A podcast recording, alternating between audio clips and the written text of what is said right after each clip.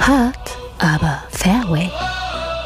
Der Golf-Podcast mit Beauty und Benny.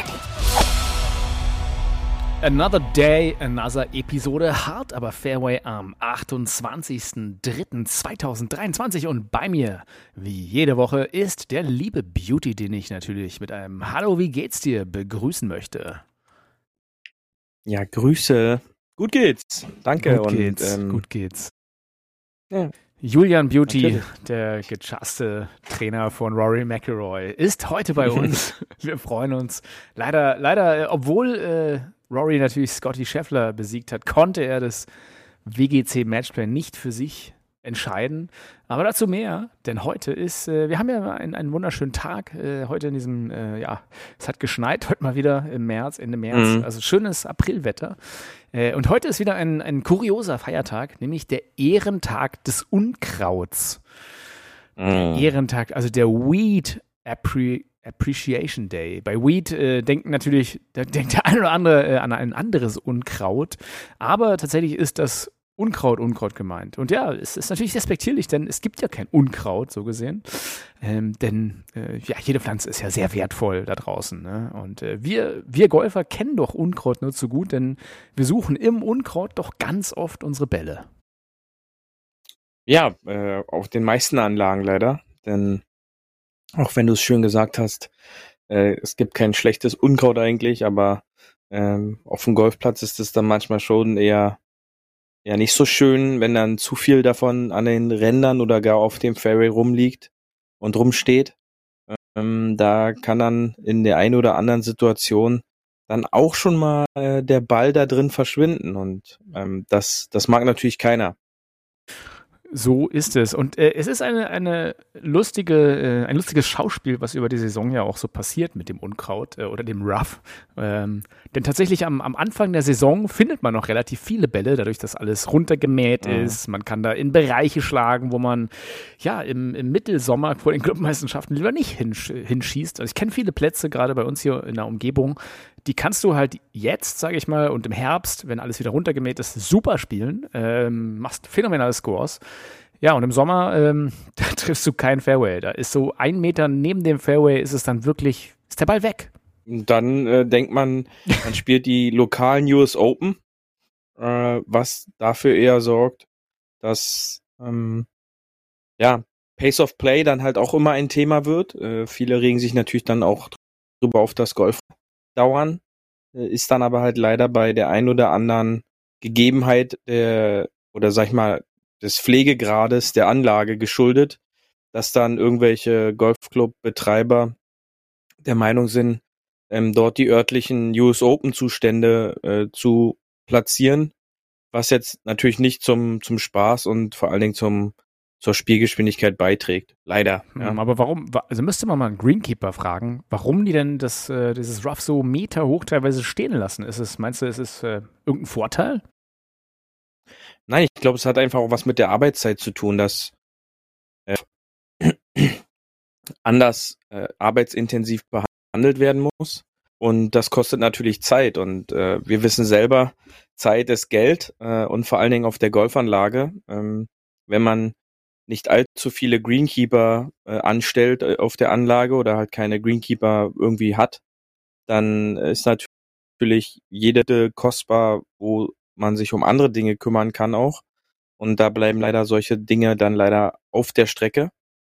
Und das ist, glaube ich, einer der Hauptgründe, ja, dass es dann nicht genügend Greenkeeper gibt. Nicht jeder kann wie irgendwelche TPC-Plätze in, in, in den Staaten da mit 20, 30 Greenkeepern hantieren, äh, was natürlich ein, ein Traum ist für jede Golfanlage. Und ich glaube, da wird leider überall eingekürzt und ähm, das ist dann schon schade. Wobei doch eigentlich der Logik nach längeres Gras ähm, braucht es mehr Wasser oder weniger Wasser, ist die Frage. Wahrscheinlich, weil es ausgewachsen ist, braucht es wahrscheinlich weniger Wasser, ne? Weil wenn man das immer runterschneidet, vielleicht zieht es dann auch mehr Wasser und dann hast du weniger Wasser Ja, wir müssen aber wirklich mal einen Greenkeeper fragen. Ich äh, merke, ich kenne mich mit, ja. mit Gras zu wenig aus. Ähm, Wäre mal, wär mal eine interessante Sache. Ich schreibe es nur als Hausaufgabe auf. Ist ja ganz gut. Aber tatsächlich für uns Golfer ist das halt, ähm, wie gesagt, man, man spielt irgendwo hin und denkt, ja, da, da finden wir den Ball. Aber ja, Pustekuchen. Dann suchst du da im Maulwurfhügel oder äh, in, in dem hohen Gras. Und es ist ja teilweise auch wirklich fies, dass man da teilweise nichts mehr findet. Man darf mittlerweile ja zum Glück den Schläger einsetzen und äh, reasonable, sage ich mal, das ein bisschen mitmähen. Man darf natürlich nicht da alles einfach runterhacken, aber so ein bisschen mit dem Schläger ja. äh, hin und her gucken. Aber selbst wenn du dann den Ball findest, ist natürlich die Frage, äh, ja, du müsstest ihn ja dort platzieren und dann weiterspielen. Kommt man da jemals wieder raus? Und ganz oft äh, habe ich es auch schon gesehen, dass du sozusagen aus dem hohen Gras äh, eigentlich nur kurz äh, rausspielen müsstest, aber den halt noch tiefer reinhaust. Und äh, teilweise probieren Leute auch dann die direkte Linie zur Fahne zu nehmen, statt den direkten Weg zum Fairway. Und äh, der Ball will halt dann nicht die 30, 40 Meter, die es mindestens bräuchte in der direkten Linie zum Fairway, sondern ja, der ist dann nach drei Metern noch tiefer irgendwo drin und dann kannst du es eigentlich vergessen und das Loch komplett streichen.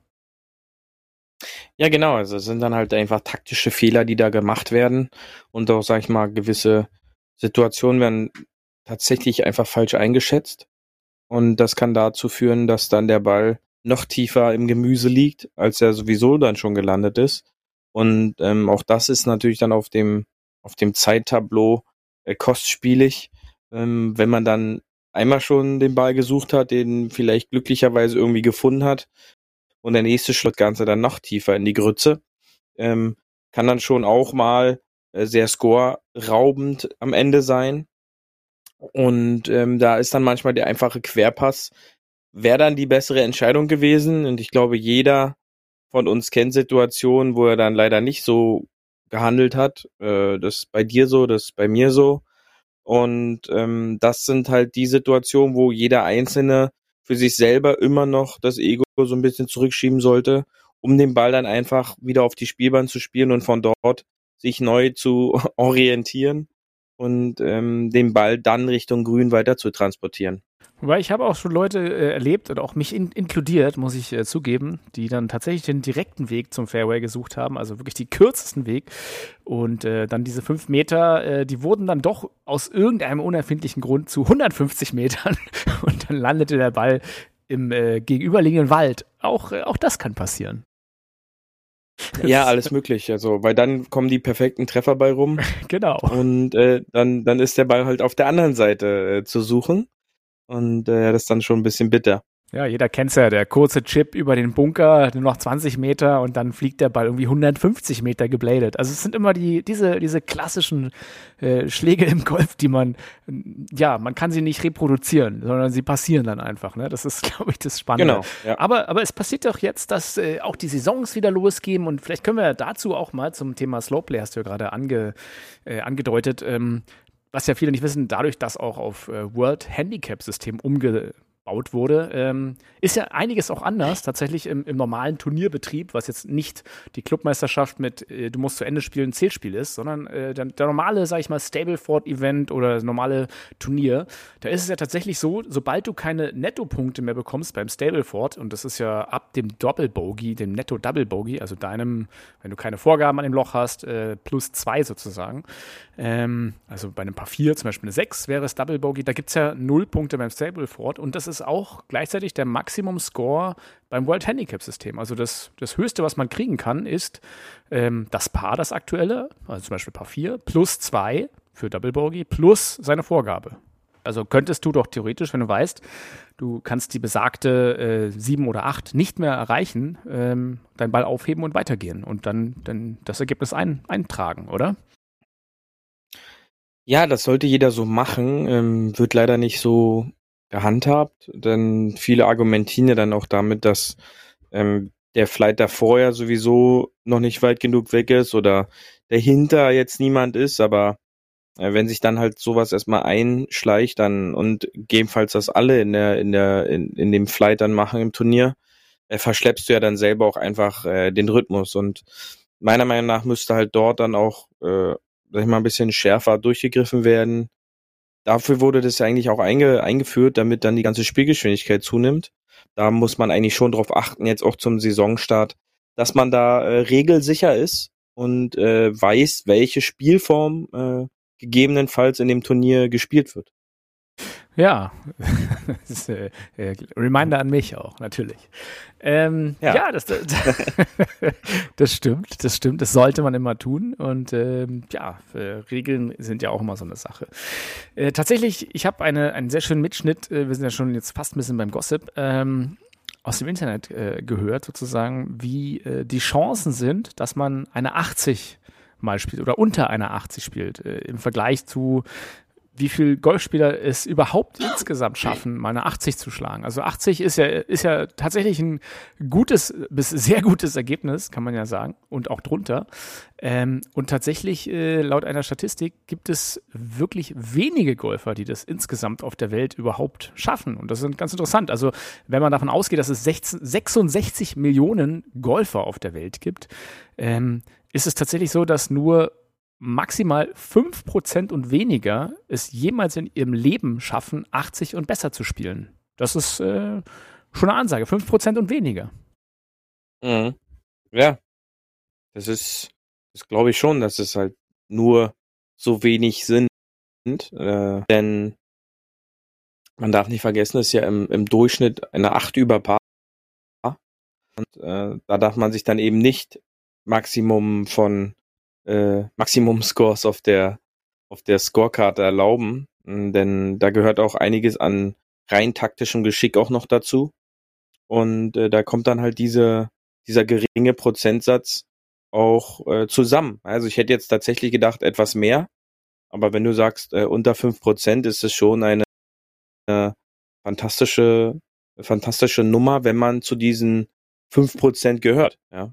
Ja, man darf ja nicht vergessen, um eine 80 äh, zu schaffen, muss man ja eigentlich alles Paar spielen und darf maximal sieben Bogies haben. Ne? Das ist ja, ja, das ist dann schon eine gute Runde, kann man nicht anders sagen. Und ich glaube, wenn man halt auch die Statistik anschaut, wie, wie viel, was der, was der Average Score ist bei den Golfern. Average ist natürlich, da kommt die ganz schlechten rein und die ganz guten. Aber der Average Score ist immer noch bei 120 Schlägen, wenn man das wirklich äh, regelkonform durchexerziert bis zum Ende. Und 120 Schläge die Runde ja, das ist, da kommt schon einiges zusammen, ne? Aber das ist der Average Score. Genau, ja. Das ist dann, dann scheint es so richtig zu sein. ja, und äh, wie gesagt, ich, ich spiele mal hier ein, äh, diese, diesen ganz netten Vergleich, den ich habe äh, aus Social Media. Und ja, äh, hör doch mal rein, Beauty, was, äh, was sagst du denn dazu? Your odds of getting in a plane crash is 1 in 11 million. Now, your odds of breaking 80 is 1 in 11 trillion. That means you are a million times more likely to get in a plane crash. That's how much you suck at golf. Jo, also, wie du es gerade gehört hast, es ist äh, eine Million Mal wahrscheinlicher, mit dem Flugzeug abzustürzen, als unter 80 zu spielen. Das finde ich schon eine herausragende Statistik. Okay. Ja, das Also Soll alle, die so ein bisschen Mathe-affin sind, sollten da vielleicht jetzt ähm, nicht so, so zuhören, aber das sind halt trotzdem noch unglaubliche äh, Wahrscheinlichkeiten, ja. Also das eine als auch das andere. Ja. ja, also wir hoffen natürlich, dass äh, sehr viele von euch mal unter 80 spielen und keiner in einen Flugzeugabsturz äh, äh, reingerät. Aber Richtig. ja, das ist, äh, das ist natürlich ähm, ja, erstmal erschreckend zu hören, dass man, wenn man sagt, man will unter 80 spielen jemals in seinem Leben, dass man halt tatsächlich sehr ja, da gehört schon einiges zusammen. Da muss man schon sehr gut sein. Und ich glaube, eine Vielzahl der Spieler werden es halt tatsächlich nie schaffen. Ne? Das ist, es ist einfach, Golf ist dann doch so schwer und äh, ich glaube, ja. die, meist, die meisten strugglen ja immer noch mit äh, Break 100, also unter einer 100 ja. zu spielen. Ähm, die meisten Clubgolfer, die man so Wochen, Wochenend öfter sieht, spielen irgendwas zwischen 80 und 100 oder 90 und 100. Die meisten Leute, die ich kenne, sind auch so um, ab, ab 90 und wie gesagt, da können gute Runden oder schlechte Runden dabei sein, aber ich glaube, das ist so ein bisschen meine Wirklichkeit der, ähm, des Average. Ich weiß nicht, was, was ist bei dir so im Freundeskreis oder im Mitspielerkreis? Was, was würdest du sagen, wäre da so der Durchschnittsscore? Ja, ich glaube, die erste Zahl, die du genannt hast, die ist äh, zu optimistisch zwischen 80 und 100. Ähm, ich glaube schon, dass der Durchschnittsscore tatsächlich so über 95 tatsächlich an der 100 kratzend ist eher, weil eben die Qualität des, des zu Ende Spielens dann eine andere ist als jetzt irgendwelche äh, Netto-Turniere, wie sie auch immer so schön ähm, hießen, die ja dann das Ganze so ein bisschen auch noch verfälscht haben.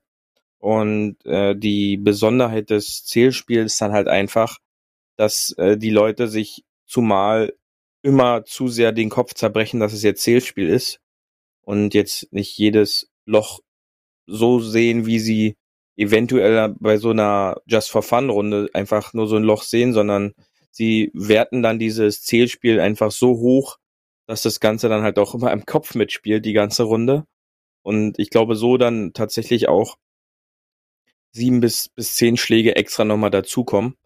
Und ähm, da würde ich halt auch so ansetzen, dass so diese, diese normalen Runden, mit denen man dann so zusammenspielt, so 90 plus sind. Ja, ähm, hm. sicherlich bei, ähm, wird jetzt der eine oder andere sagen, ja, aber man spielt, macht ja auch Ligaspiele, aber ich kann auch davon berichten, dass ich schon mit dem einen oder anderen in einem DGL-Ligaspiel zusammengespielt habe, der dann da über 100 gespielt hat.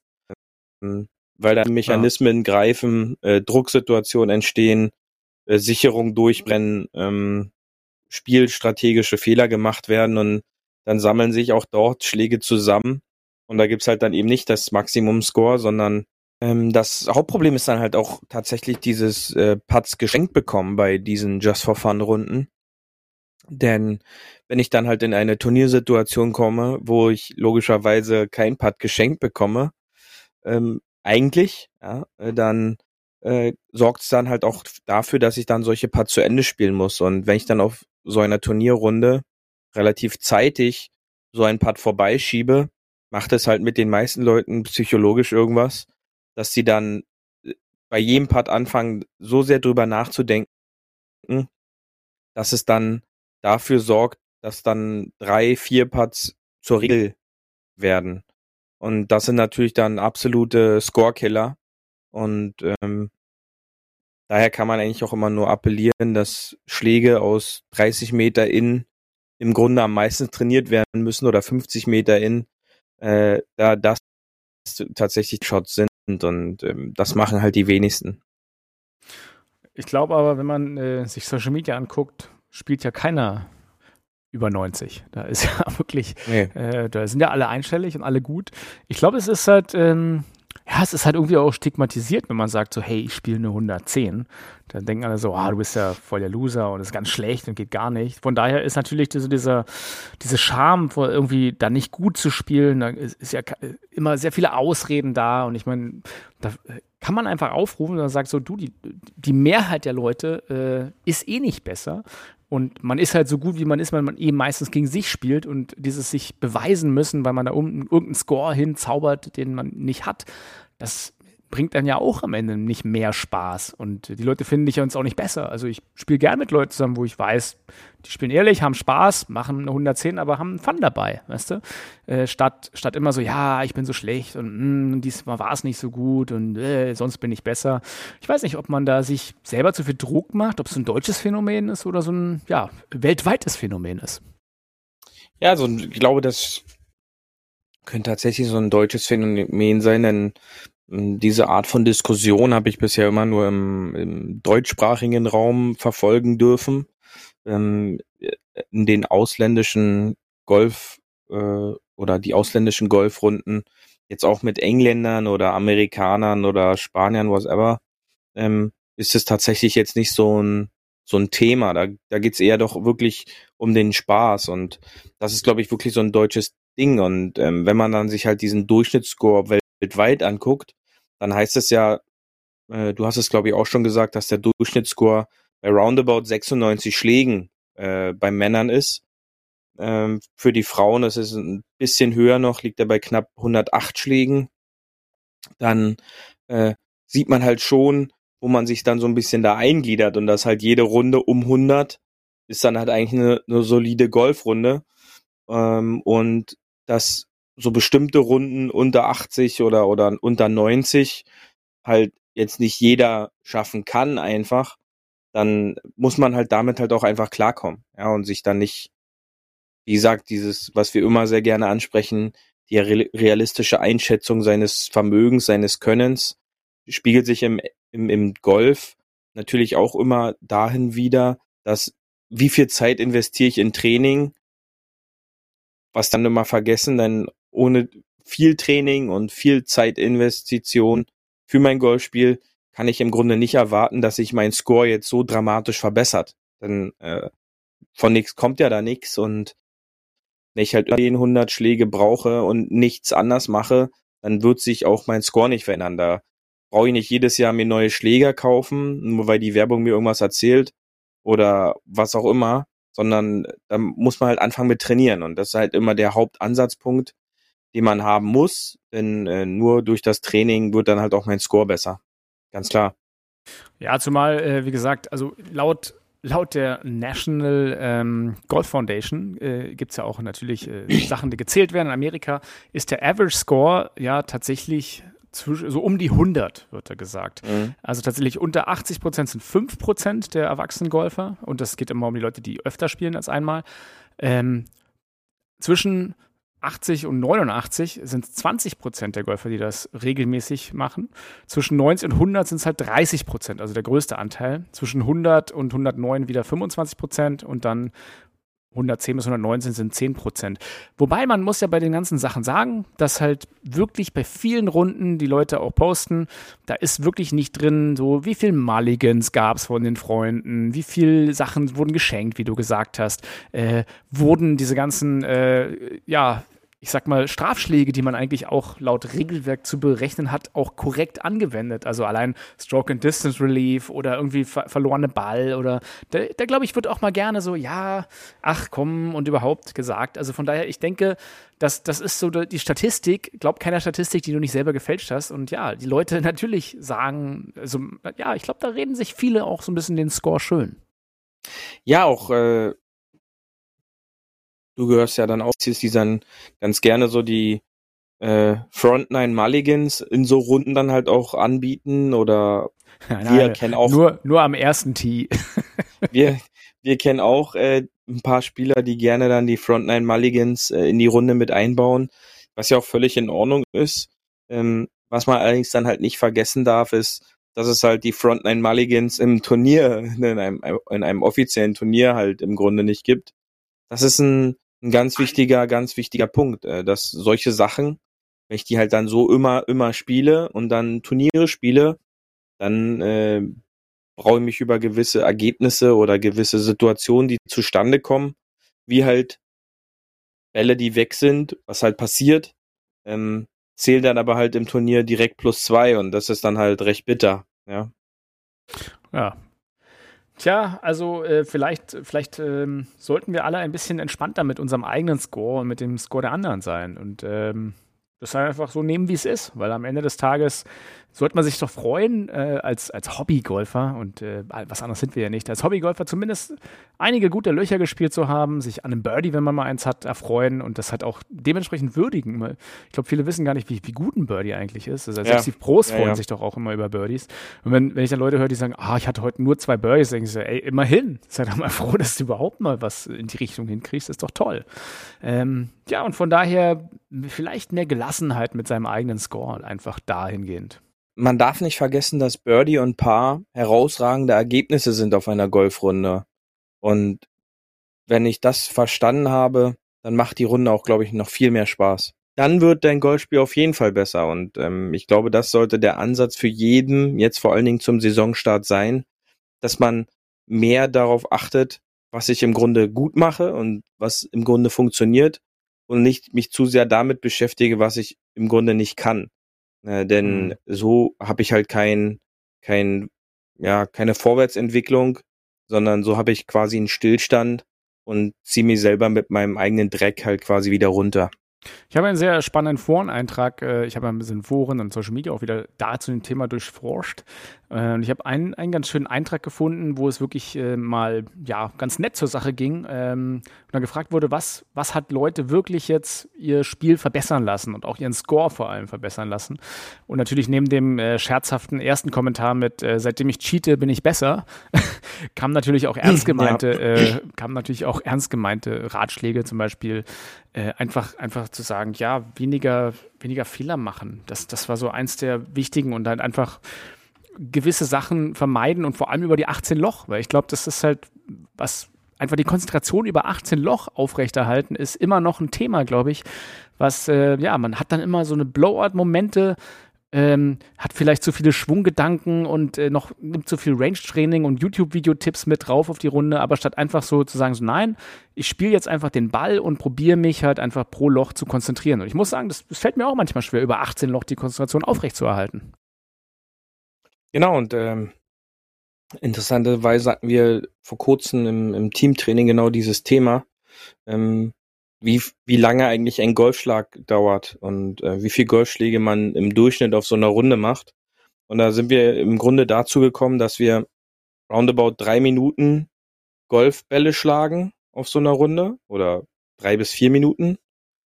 Ähm, und so eine Golfrunde über vier, teilweise fünf Stunden dauert. Und wie wenig Zeit das eigentlich an Konzentration benötigt, aber wie viel Zeit man sich damit beschäftigt, indem man diese ganzen Schläge, auch Fehlschläge im Nachgang noch überdenkt. Und vielleicht ist ein Ansatzpunkt der, dass man versucht, ein anderes Muster für sich zu entwickeln, was natürlich auch eine gewisse Routine und Training benötigt, dass man eben nicht zu viel zwischen den Schlägen über die Golfschläge nachdenkt, sondern dann halt nur im Moment des Golfschlages sich darauf fokussiert. Und äh, das ist ein, ein, ein interessanter Ansatz und äh, ich werde den versuchen mal noch genauer äh, zu bedenken und mal noch für mich anzunehmen. Und dann kann ich da gegebenenfalls in ein, zwei Monaten auch nochmal drüber reden, wie es funktioniert hat und ob das überhaupt funktioniert auf so einer Golfrunde.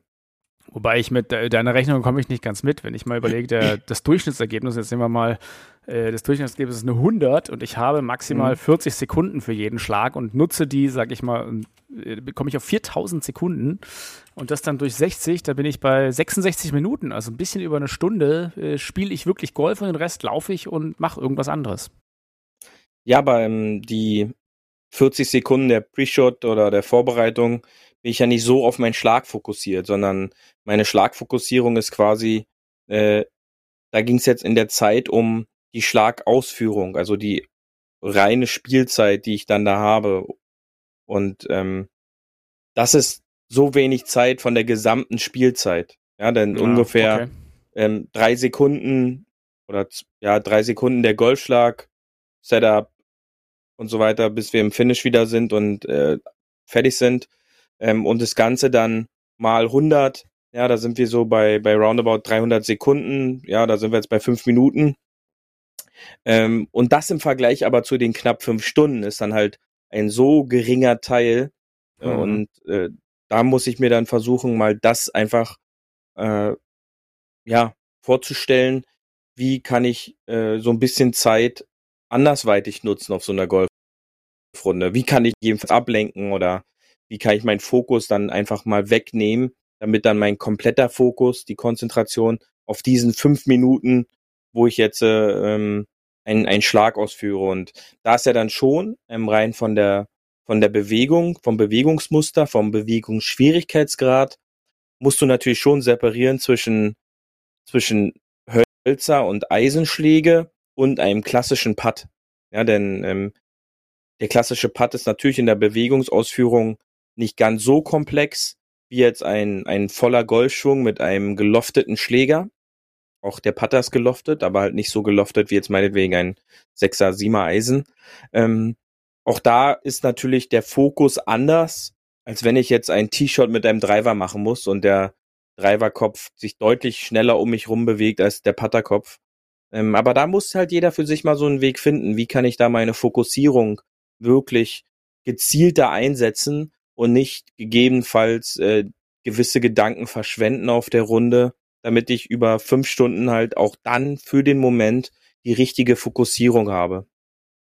Also sind wir doch wieder bei den ungefähr zwei bis fünf Prozent, die wir eigentlich pro Golfrunde, mhm. wenn die auf vier Stunden gerechnet ist, nur brauchen für den, das tatsächliche Schlagen. Was dann wieder wenig ja. ist. Also sagen wir mal, sind wir mal großzügig und sagen, bei einer gesamten Runde ist zehn Prozent musst du gefokust sein. Den Rest kannst du eigentlich äh, irgendwas machen.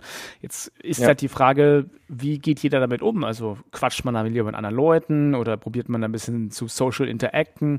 Ähm, ja, ich weiß nicht, wie, wie, wie machen es denn die PGA-Pros? Reden die viel mit ihren Caddies und untereinander oder glaubst du, die sind auch eher alle im Tunnel bei den Turnieren? Ja, ich glaube, dass äh, die unterscheiden sich da nicht so sehr wie der normale Spieler. Es gibt Gary Player war, glaube ich, so einer, der, man kennt ihn ja jetzt auch immer noch durch seine Auftritte, der unglaublich kommunikativ war, unglaublich viel redet, äh, vor, nach, während der Runde, äh, während der Schläge. Klar quatsch ich gerne, ja, aber dann halt auch, wenn es Richtung Ball geht, ist man dann halt auch ruhig. Und ich kenne auch viele Spieler, die gar nicht reden, ja. Sind auch manchmal sehr angenehm. Ja, da hat man dann gewisse Probleme weniger, ähm, weil Muss die sich halt nur mit sich selbst merken? beschäftigen. das ist es, ja. Die beschäftigen sich dann halt nur mit sich, lenken einen nicht ab. Es, es kann auch sehr angenehm sein. Ähm, aber ja, da wird natürlich auch mit dem Caddy geredet. Da ist dann halt auch die Position des Caddies sehr entscheidend, äh, die wir schon öfter angesprochen haben, dass der Caddy weiß oder wissen muss, was für ein Typ ist sein Spieler, logisch.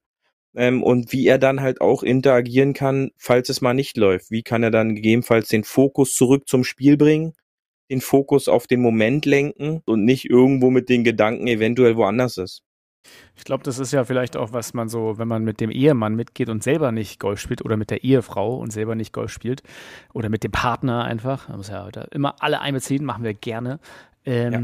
Was man dann, also da gibt es ja unterschiedliche Typen auch, ne? Also gerade mit so Drucksituationen, wenn, äh, ich habe ja ganz oft in Turnieren erlebt, da kommt dann der Lebenspartner, die Lebenspartnerin mit und begleitet und am Anfang ist noch alles ganz happy und nett aber irgendwie, äh, wenn es dann nicht so gut läuft, da mit Frustration umzugehen und der andere probiert dann irgendwie was zu beschwichtigen, das ist halt auch schwierig, mit so einer Situation mit reinzunehmen, äh, wenn noch Dritte sozusagen involviert sind mit sich selber oder halt äh, Leute wirklich anfangen, da irgendwie wütend zu werden oder irgendwas.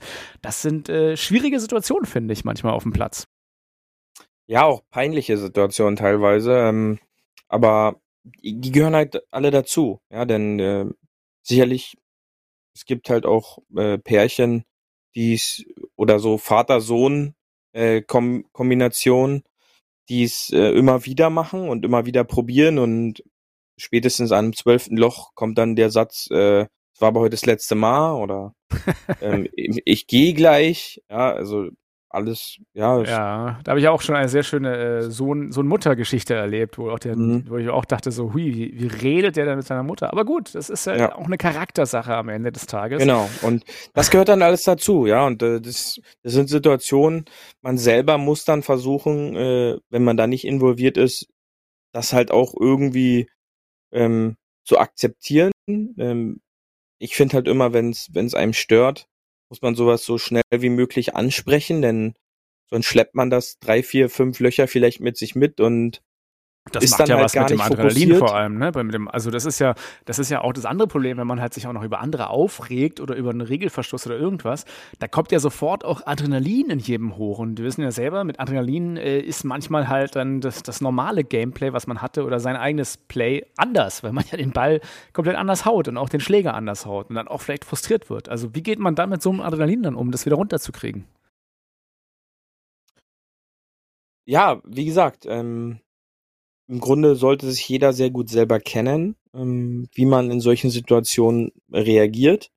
Und ähm, man merkt ja dann schon, wenn es in einem so ein bisschen brodelt, ja, und dann, man darf es eigentlich im Grunde gar nicht dazu kommen lassen. Und demnach, ich mache es dann so, dass ich das dann anspreche, kann da halt nur für mich sprechen, fühle mich danach befreiter, was der andere dann der Situation im Grunde egal. Ähm, wenn man das dann halt ist, alles im richtigen Ton macht und dann nicht auf der gleichen Basis, du hast jetzt gesagt, da wurde rumgebrüllt. Also wenn man da jetzt so brüllaffenmäßig dann mitmacht, ist natürlich dann kontraproduktiv, eventuell auch für, für den ganzen Flight. Aber wenn ich das halt alles geregelt in einem vernünftigen Rahmen und vernünftigen Ton mache, finde ich es so eine Sache halt immer angebracht. Ähm, und erwarte ich dann eigentlich auch, äh, sollte man sich selbst irgendwie mal nicht richtig verhalten, dass andere dann halt, halt auch vernünftig mit einem reden und dann halt auch einem darauf ansprechen, dann muss das komplett okay sein. Äh, denn äh, das gehört nun einfach nicht äh, zu so einem Spiel dazu. Ja, dass ja, man dann den, den, Mitspieler quasi mit runterzieht. Wir haben, wir haben uns ja auch schon mal drei Löcher angeschwiegen. Ich erinnere mich. Danach ja, äh, haben wir uns auch wieder den Arm genommen, dann war wieder gut. Fahren, ja, ja, genau. Ich so glaube, du wolltest Kart fahren, ja. ja, irgendwie war das so. Aber tatsächlich, du bist ja auch ein sehr resoluter Typ, äh, was auch gut ist. So ist ja nicht jeder von der Persönlichkeit her. Von daher, ich glaube, da muss man auch ein bisschen drauf achten, wie sind die Typen im Golflight und da auch vielleicht ein bisschen, ja, auch mal vielleicht ein bisschen auf die Leute zugehen, weil nicht jeder kann so resolut Dinge sagen wie du. Äh, hinten raus wird einem manchmal ja auch eine klare Ansage als Arroganz äh, ausgelegt, was ja, dir ja. ja total egal ist immer, aber äh, da die Stärke muss man erstmal haben, finde ich. Wird ja einen immer verkauft, man soll da eine klare Linie haben und straight weg alles sagen. Wenn man es dann macht, kommt selten gut an. Ähm, aber da gewöhnt man sich dran, wenn man das halt immer so durchzieht. Ähm, man muss mit sich selbst dann im Rein sein und dann kann man halt auch klar sein Golfspiel durchziehen. Und das ist im Grunde dann in der Situation äh, das Wichtigste. Ja.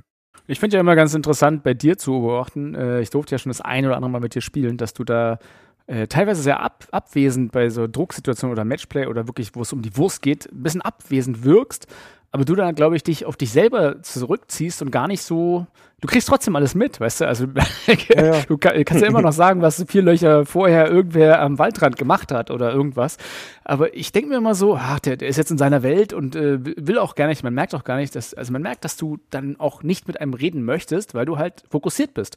Aber das muss man auch erstmal lernen und das fällt mir zum Beispiel sehr schwer, fokussiert zu sein und nichts zu sagen. Ich bin ja gerne jemand, äh, wie man vielleicht aus diesem Podcast auch raushört, der immer gerne ein bisschen quatscht. Und ähm, ja, da, ja, auch zu fokussieren, auch reinquatscht, auch, natürlich natürlich. den, zu den Schuh ziehe ich mir an.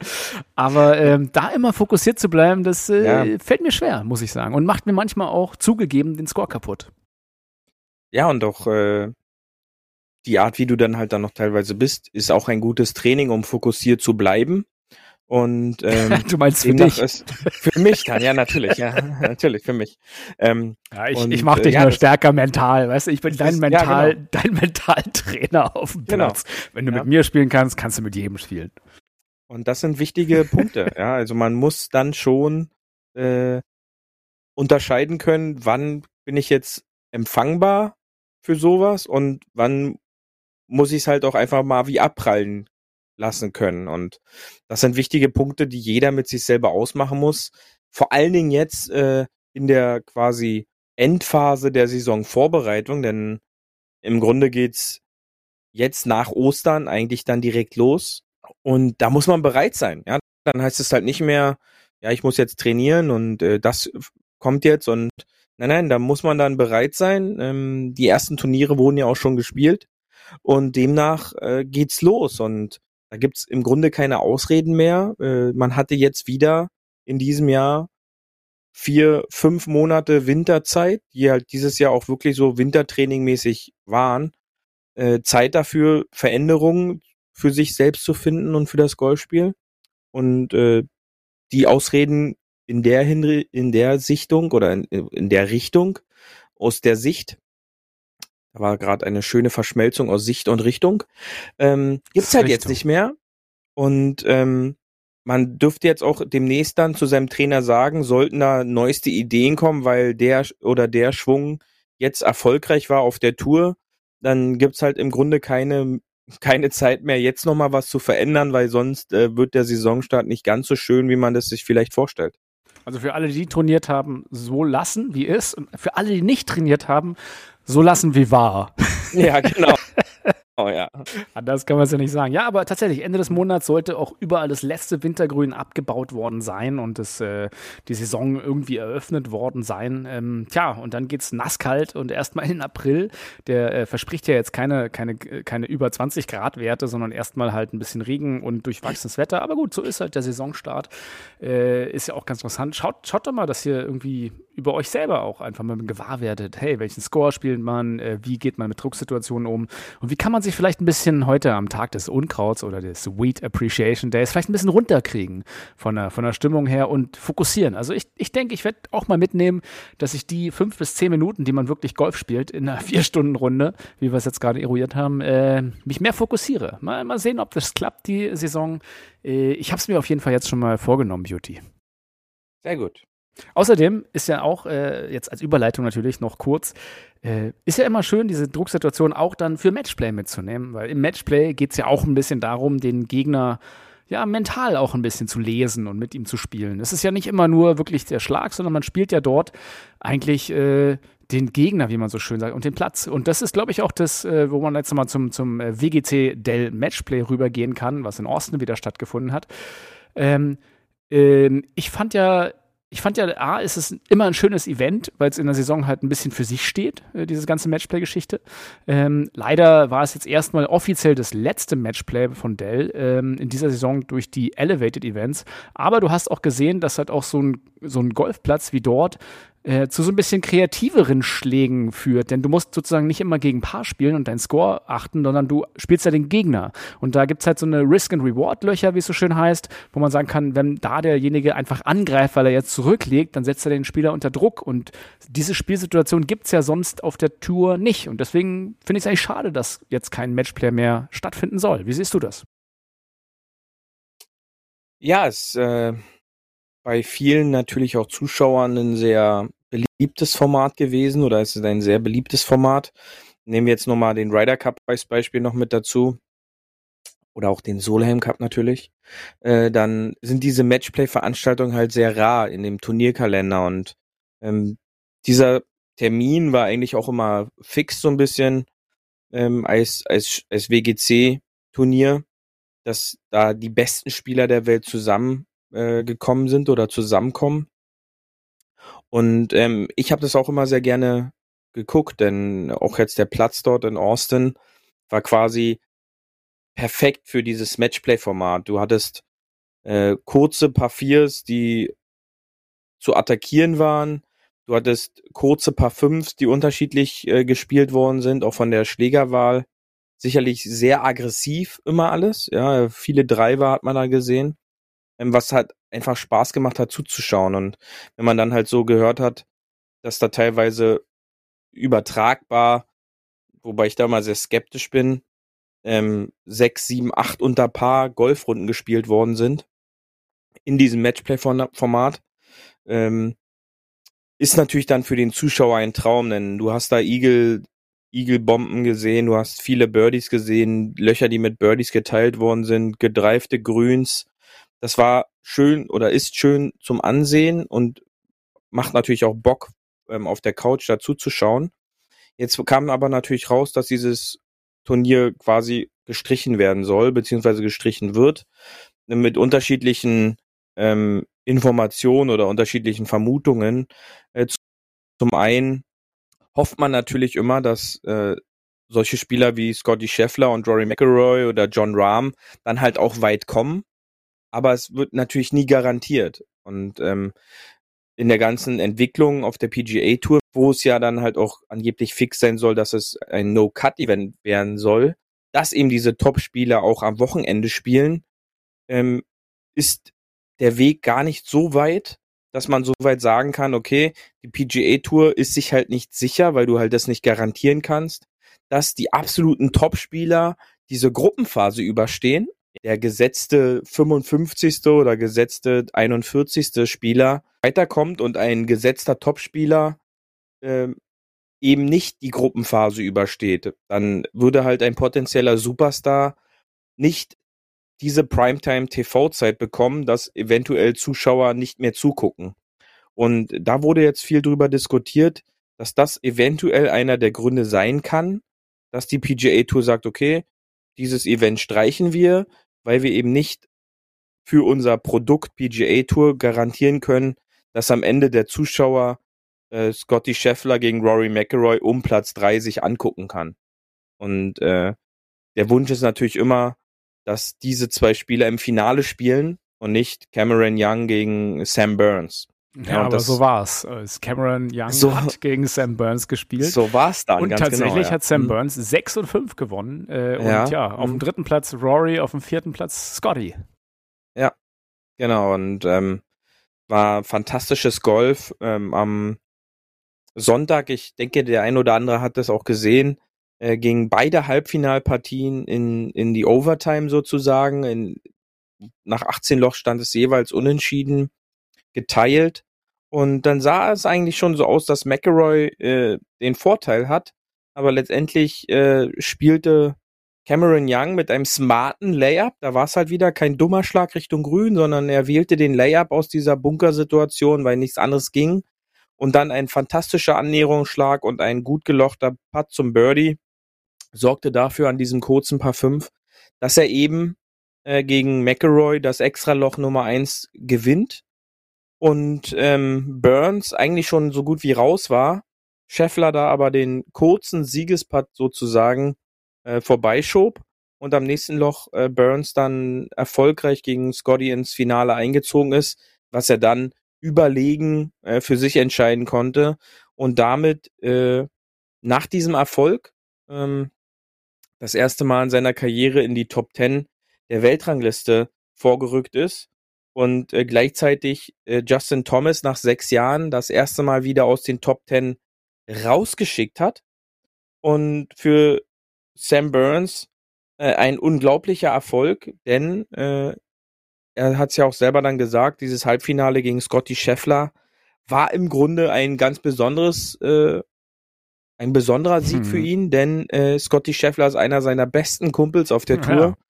Die haben da zusammen Urlaub schon gemacht, um die Open letztes Jahr rum, durch Irland und durch, durch England das ähm, Linksgolf äh, gespielt. Also zusammen ähnlich und als, ähnlich, als hätten wir gegeneinander gespielt und ich hätte gewonnen. genau so, ja. Genau so. Mhm. Äh, Eine, eine Randnotiz, die ich noch ganz schön finde, ist ja, dass äh, unter anderem jetzt auch Jason Day, dadurch, dass er bei dem äh, WGC gut abgeschnitten hat, erstmals wieder bei Augusta ein Ticket gelöst hat. Ähm, Genau. Ja, und natürlich äh, Burns dürfen wir da gleich auch äh, sehen, ne? Ja, absolut. Und ähm, in den letzten Monaten auch einer der, der heißesten Spieler, wenn es geht um Turniererfolge. Und wir wissen selber, so ein, so ein Sieg pusht ein. Ähm, natürlich bitter. Ähm, fand ich persönlich, dass äh, Ricky Fowler es leider nicht Ja. geschafft hat, die Gruppenphase zu überstehen. Er hätte einen Sieg gegen, gegen ähm, Billy Horschel einfahren müssen, denn dann hätte er so gut wie sicher auch seinen Platz in Augusta gehabt. Jetzt muss er quasi diese Woche in, ich meine, in den letzten Jahren war es immer die Valero Texas Open, ähm, muss er dort jetzt gewinnen. Du, du hast recht, das ist die Valero Texas Open, nämlich 30. Mhm. bis äh, 30. März bis 2. April, also ja, quasi jetzt an äh, diesem Wochenende. Ähm, da gibt es ja noch mal ein paar Chancen, Tickets letztmalig äh, fürs Masters zu lösen. Ja, man kann natürlich nur hoffen, dass Ricky bei den Valero Texas Open jetzt sein Tickets noch zieht. Denn nach der nicht überstandenen Gruppenphase ist das jetzt seine letzte Chance, um noch nach Augusta zu kommen. Und ähm, ein Punkt, den man, glaube ich, auch noch kritisch ansprechen kann ähm, gegenüber der PGA Tour, ist einfach die weggestrichenen, äh, ich weiß nicht, ob es dir aufgefallen ist, äh, die weggestrichenen ähm, Turniersieger der Jahre äh, 17 und 18, nämlich Bubba Watson und Dustin Johnson, ähm, ein, ein Schelm, der da was Böses äh, sich dabei denkt, ähm, wurde aber Tja. einfach im, im TV-Bild ähm, rausgenommen. Also es waren die Sieger ähm, 11 bis 15 bis 16 und dann 17, 18 waren es, nicht äh, 18, 19, sondern 17, 18. Baba Watson und Dustin Johnson waren nicht mehr gelistet, äh, da sie ja bekanntermaßen äh, zur Lift-Tour gewechselt sind.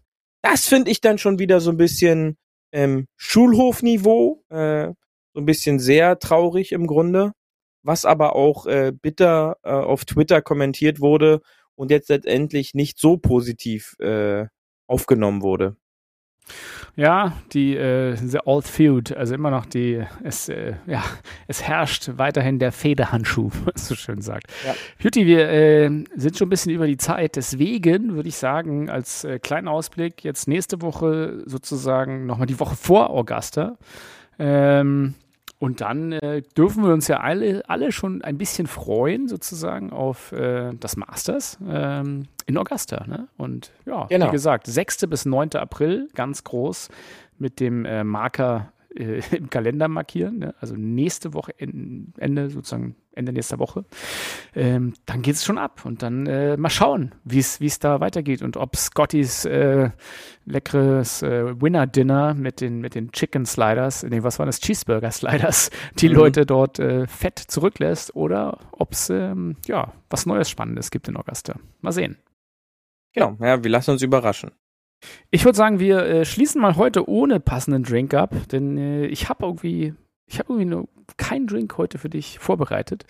Äh, und wie gesagt, wir sind ja schon ein bisschen über die Zeit. Von daher würde ich, würde ich mich bei allen verabschieden mit unserem heutigen Thema, ein bisschen euch zurücklassen mit der unendlich unwahrscheinlichen Möglichkeit, jemals unter 80 zu spielen. Es sei denn, ihr seid eh schon immer unter 80, so wie der Beauty hier, ganz oft.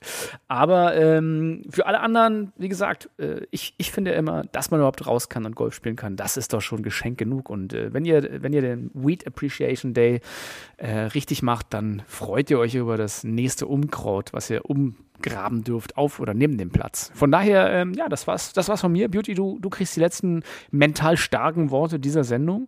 Und äh, genau. ich freue mich auf jeden Fall auf nächste Woche schon wieder.